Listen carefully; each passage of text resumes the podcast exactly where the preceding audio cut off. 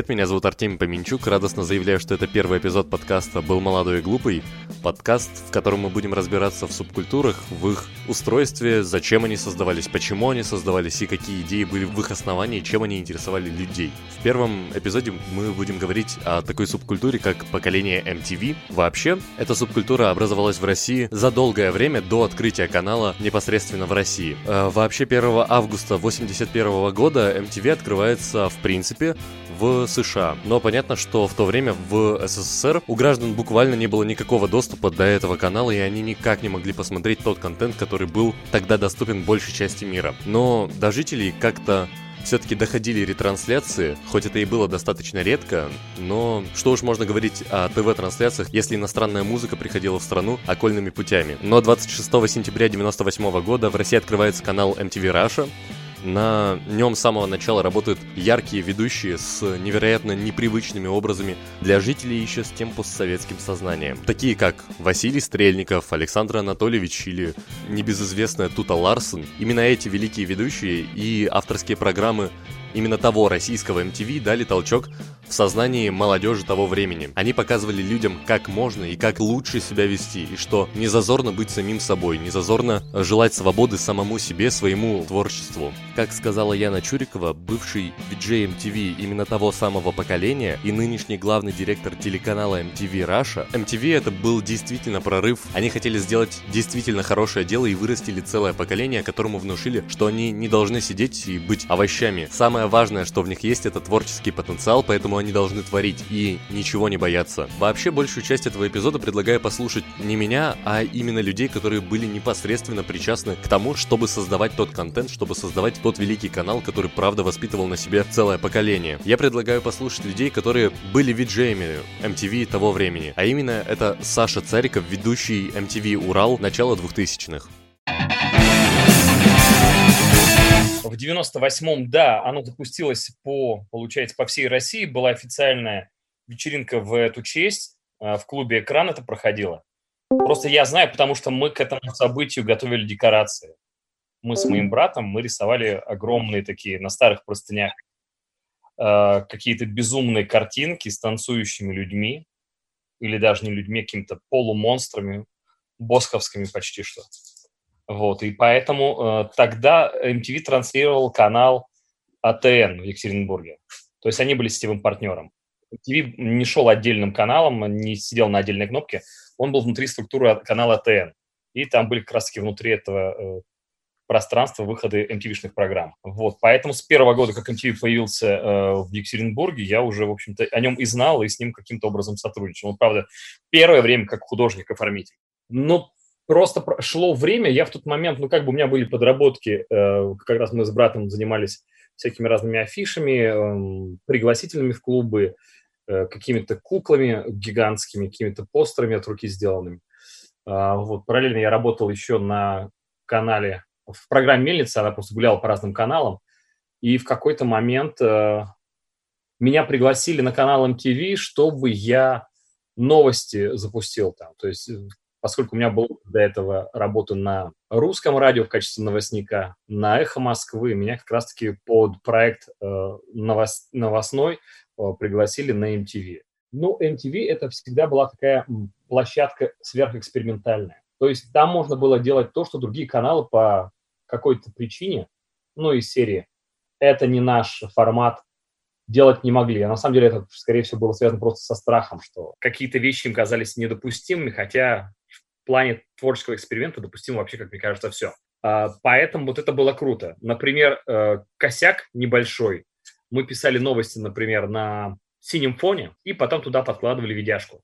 Я как-то не подумал, пришел в майке, на которой был синий круг просто нарисован. И, конечно же, он вычитался вместе с фоном. Когда это увидел э, режиссера, мы снимали как бы и сразу записывали э, на кассету, он сказал, блин, ну это же фигня какая-то. И мы придумали ходовку, что я читаю новости, у меня в руках такой листочек, точнее папка небольшая с логотипом канала, и в конце я рассказываю про какую-то странную новость, что в последнее время э, люди, людей стали похищать пришельцы, и высверливать у них в центре тела дырку большую размером с дыню. И в конце я прощаюсь, убираю э, эту планшетку от э, груди, и видно, что у меня вот эта дырка как раз на теле есть. То есть представить, что это четвертый канал сделал, там или ТН тот же, или кто-то еще из 41-й, но это очень сложно было бы. И каких таких вот вещей э, странных мы делали очень много. Вот, поэтому хотелось туда залезть, потому что понятно было, что практически все можно, и вот когда тебе все можно, хочется делать все, что угодно. А, и все, все абсолютно, кто были в команде, не очень большую зарплату получали, но сам факт нахождения на канале, сам факт нахождения внутри этого процесса, это дорогого стоило. И поэтому, когда э, у кого-то стоял э, выбор пойти на более высокооплачиваемую работу, либо остаться здесь, ну, там где-то доп. работы брать еще параллельно, то с, с MTV никто расставаться не хотел. Ну, э, это было настолько круто. А, но это поколение Pepsi, да, получается, поколение MTV, Пелевинский роман Generation P, это тоже отчасти про него.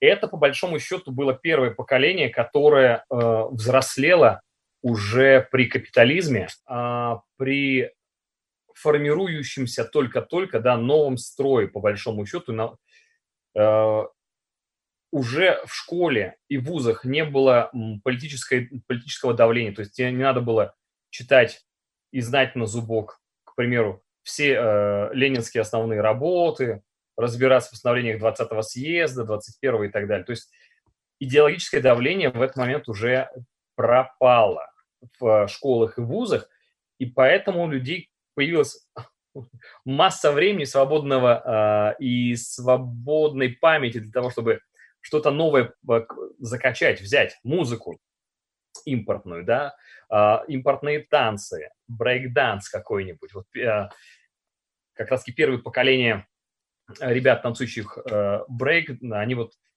появлялись еще в 80-х, в 87 году, по-моему, даже был всесоветский э, чемпионат по этому делу.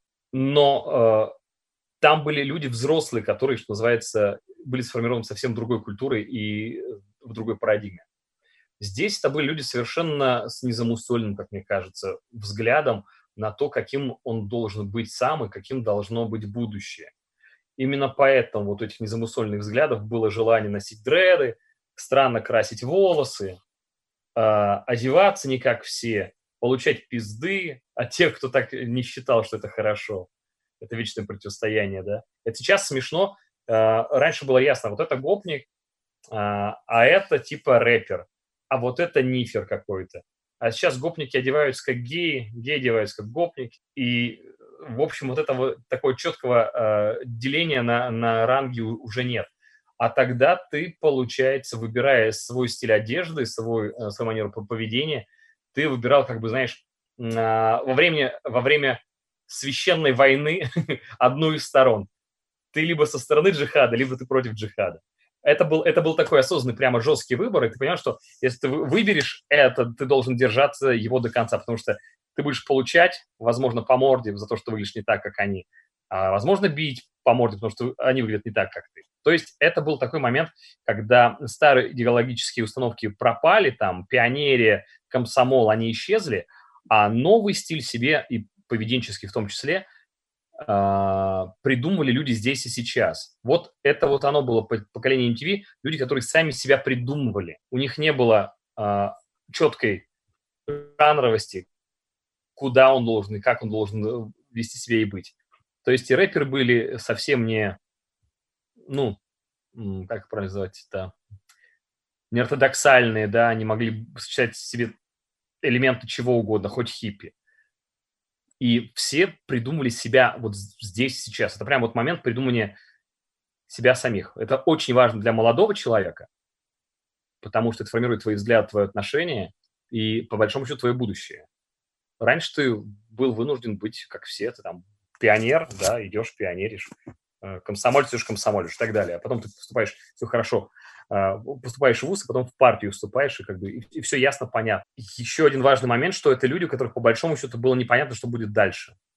То есть старые институты э, скончались, как я уже говорил, а новые еще только появлялись. И кем ты станешь после того, как ты был рэпером или там выступал на BMX, прыгал на нем через людей? во что ты превратишься, совершенно непонятно. То есть это был постоянный момент выбора и вызова себе, самому, своим родителям и обществу. Мне кажется, в, в этом вот ключевая была разница от, от предыдущих поколений. Плюс это были люди, которые уже э, не считали, что э, за границей это абсолютное зло. Ну, то есть вот большой элемент перестал бояться э, империалистических э, Соединенных Штатов, которые с ядерной дубинкой сейчас долбанут на гор, головы советских людей бомбы. То есть этот момент тоже, люди почувствовали свободу. Это были люди, которые есть э, достаточно молодыми, могли увидеть за границу и при этом не иметь не, социаль, не социалистическую, но и капиталистическую, и при этом не было собеседования вызова к порторгу, либо в КГБ, где объясняли, как себя вести. Ну, то есть это был момент, когда э, вот все три оси свободы были э, доступны. Слушай, ну, во-первых, э, это была впервые история, когда утренняя программа была посвящена телевизионная. Не на широкую общественность, да, как тот же «Утренний экспресс», который был как бы для всех. И для детишек, и для постарше, и для среднего возраста. Это было такое, ну MTV вообще таким являлось, в принципе, продуктом уникальным. Когда телевидение перестало быть э, программами для всех и стало с конкретной аудиторией работать. А когда ты работаешь с конкретной аудиторией, ты знаешь, что она хочет. То есть ты ее изучаешь, ты с ней общаешься, она тебе звонит, пишет. Письма даже бумажные в тот момент могли приходить. Ты видишь всегда фидбэки, и она тебя воспринимает э, как своего. То есть вот это вот надстроенности, сейчас мы с вами поиграем, будто мы детский, детская программа. И там, сейчас мы с вами поиграем, будто мы ведущие, на самом деле, гораздо взрослее, мудрее и так далее. Тут такого не было, тут был стопроцентное попадание аудитории в ведущих и ведущих в аудиторию. То есть они друг друга стоили, они друг друга признавали как э, себе подобных. Поэтому его ценность была вот такова. И э, MTV, это же был не просто телеканал, это было, э, было площадкой для того места, чтобы узнать что-то новое, услышать новую музыку. Интернет тогда уже был, но надо сказать, что видео нам для программы Miller Journal приходило на специальных кассетах, перегоняли по... Такая есть хреновина, типа... Короче, тупо если, типа толстый кабель, по которому можно перегонять видеоизображение с кассеты на кассету. В определенное время ты приходишь, у тебя запись, да, и, используя ресурсы с ГТРК, например, перегоняют тебе это видео оттуда, там, из Москвы или из-за границы в Екатеринбург. Поэтому ты еще был таким м, данко, таким э, ведущим вперед, человек, который знает немножко больше, чем аудитория. Сейчас очень сложно э, что-то кому-то рассказывать, потому что, скорее всего, они уже это читали или, или, или уже видели. А тогда все, что ты рассказывал, оно было в новинку, оно было свеженьким, только-только только доставили корреспонденцию, да, а, было вообще все доступно, ну, по той причине, что государство настолько в своих проблемах зашивалось, что ему некогда было контролировать. Ну и сложно было, еще не было высоких технологий, которые позволяли минимизировать эти процессы э, в, в плане тяжести их выполнения. Сейчас ты можешь контролировать очень многие вещи просто благодаря тому, что все пропитано, пробито электронными струнами. Там ты можешь знать, кто куда платеж пересылал, какая сумма, потом сделать аналитику и прийти к решению, что именно человек купил, может, что-то незаконно и так далее. То есть тогда государство не было дела до людей вот в этом смысле. Это называлось э, их, их собственные проблемы, они сами решали. А, именно поэтому государство толком не вело нарк, антинаркотическую политику, и появил, появился, например, город без наркотиков, да, где Ройзман и Андрей Кабанов э, такой, такой ваджильянт, такой самосуд – над наркоторговцами. То есть государство вообще многими вещами не занималось, оно забыло или забило, потому что пыталось э, как-то само себя сохранить. Ну и как мы видим, какие-то советские вещи в итоге, в, в чем, к сожалению, не всегда со, э, хорошие, так и сохранились. Так у нас президент, бывший сотрудник КГБ, хотя бывших не бывает, да, вся тусовка политическая, истеблишмент практически на 70% это бывшие комсомольцы, да, прочие партийные. А почему политикой? Слушай, мне кажется, тут была ошибка, но она была ошибка такая очень характерная для под, подростка, для молодого человека, молодой девушки. Тебе настолько классно в процессе внутри него находиться, что ты м- не думаешь о том, что эти вещи для тебя важные, надо бы как-то политически закрепить. Выйти на площадь, там, устроить демонстрацию и так далее казалось, что это будет всегда, это будет всегда, этот праздник будет продолжаться бесконечно. А на улицу выходили баркашовцы, на улицу выходили националистически настроенные товарищи, которые были отчасти выброшены за борт, маргинализированы. Они, может, не могли себе позволить эти клубы, эти тусовки, эти наркотики, это алкоголь. И они решали пойти по-другому. Они вот ходили на марши, они там ходили со свастикой и так далее, и так далее. Ездили в 8 а, и в Сербию воевать. То есть в какой-то момент э, государство и люди очень существовали параллельно. Они с друг за друга не парились и друг на друга внимания не обращали. Поэтому свобода была возможна. Если бы молодые люди тогда были поумнее, они бы все-таки между весельем и заброской под язык э, колеса с логотипом Армани, они бы чего-нибудь еще и в политическом э, плане делали, не оставляя это маргиналом э, и сумасшедшим городским. Поскольку этих действий не было предпринято, сейчас идет такой традиционный для э, России процесс. Он еще в царской России происходил, когда после э, царя, э, который был новатором, освобождал э, от крепостного права, приходил новый царь, и начинались репрессии, начиналось восстановление старых порядков и прочее, прочее, прочее, прочее. То есть это бесконечная такая история. Не знаю, выйдет ли из этого круга России когда-нибудь, потому что это вечная, бесконечная история снова и снова. Сталин, Брежневская, чуть по позаморочнее, Андропов, э, опять КГБисту власти. То есть это возвращение консервативного в самом плохом смысле, оно постоянно происходит. И вот сейчас как раз-таки мы на этом моменте находимся, когда эти консервативные силы вновь э, сходятся. Причем происходит какое-то странное смешение, происходит смешение э, коммунистической доктрины, там представление о Советском Союзе как величайшем э, проекте мира и самой большой геополитической катастрофой Путин называет падение Советского Союза, и в то же время в этот микс еще засовывается православие, которое было отторгнуто советским государством как неконстру... неконструктивное и вредное. То есть тут такой парадоксальный момент, у нас возвращается э, сразу два варианта, типа царская Россия и Советский Союз 2.0. Ну, то есть, ну, какая-то бредовая консистенция, которая, в принципе, работать не будет, как э, кентавр с двумя жопами. То есть он, он не поесть, не посрать не может. Вот это вот такой микс получается. А это Егор Панин, тоже виджей MTV Урал, только он начинал работать на канале в 2012 году. Так же, как мне кажется, Егор относится именно к тому самому поколению MTV, о котором мы сегодня и говорим.